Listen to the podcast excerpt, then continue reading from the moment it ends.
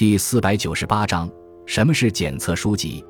检测书籍是早期的竹木片穿起来形成的图书。检测书籍大约出现于周代，是将竹子劈成一片一片之后连在一起制成的。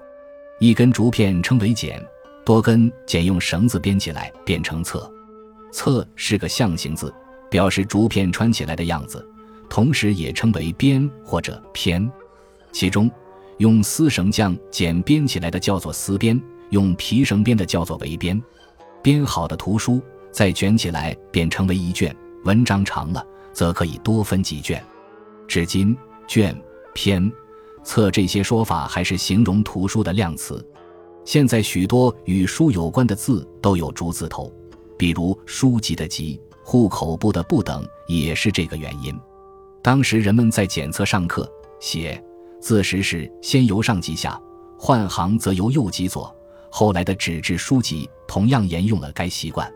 周、秦、汉三代简、帛并用，但因帛过于昂贵。检测是主要的书籍形式。东汉中期，蔡伦造纸后，纸开始成为重要的书写材料。因早期的纸产量不高，在魏晋时代，虽然私家已经越来越普遍的使用纸，官府文书仍多用检测。直到东晋末期，检测逐渐为纸质书籍完全取代。